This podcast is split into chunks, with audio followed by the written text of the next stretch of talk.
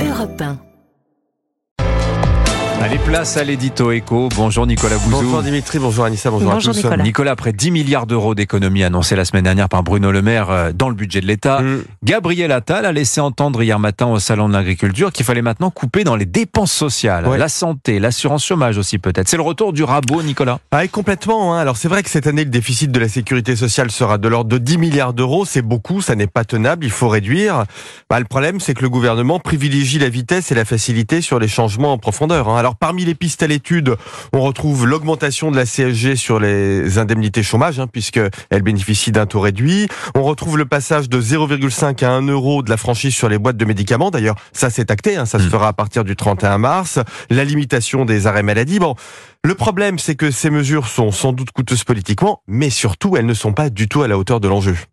Euh, la dépense sociale quand même en France, c'est l'une des plus élevées au monde. C'est Ouais. pas légitime de vouloir la réduire un peu? Bien sûr, c'est 50% de la dépense publique totale, hein, la dépense sociale en France. C'est plus que la dépense de l'État, c'est considérable. 900 milliards, on va Le, dire. le sujet exactement, c'est comment on l'a réduit, euh, et certainement pas de la façon dont veut s'y prendre le gouvernement. Je vous donne un exemple concret. hein. Le gouvernement planche sur les transports sanitaires. Vous savez, quand on prend un taxi pour aller à l'hôpital et que Oui. c'est remboursé, bon, ça semble humain hein, que la collectivité vous paie un taxi. Ça coûte plus de 5 milliards par an à la sécurité sociale quand même. hein. Alors, en demandant le covoiturage comme c'est à l'étude, le gouvernement pense économiser 100 millions d'euros sur les 5 milliards dont vous venez de parler. C'est une toute petite somme qui va embêter les patients qui euh, vont se faire opérer recevoir une chimiothérapie et puis bon, qui en France payent beaucoup d'impôts et de charges. Ce sont des économies de bout de chandelle pour ne pas s'attaquer aux vrais problèmes hein, qui sont documentés. La surconsommation d'antibiotiques, les prescriptions de complaisance des médecins, les arrêts maladie de complaisance. Tout ceci représente des dizaines de milliards d'euros, mais évidemment, ça nécessiterait des discussions avec les syndicats,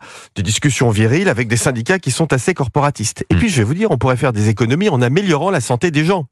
C'est-à-dire C'est le grand projet de la prévention. Hein. Écoutez bien ça. Si la France s'aligne sur la moyenne des pays de l'OCDE en matière de bonnes pratiques, réduction du tabac, alcool, euh, plus de vaccins, des dépistages, on économise 5 milliards d'euros par an. Si on s'aligne sur les meilleures pratiques, Dimitri, on économise plus de 15 milliards d'euros par an tout simplement parce que les gens ont moins de maladies chroniques. Ça, ce sont des montants colossaux qui évitent, je paraphrase Georges Pompidou, d'emmerder les personnes malades avec des frais de taxi. Vous savez, la stratégie du rabot, ça me rappelle cette phrase de l'économiste Frédéric Bastiat, on était au 19e siècle.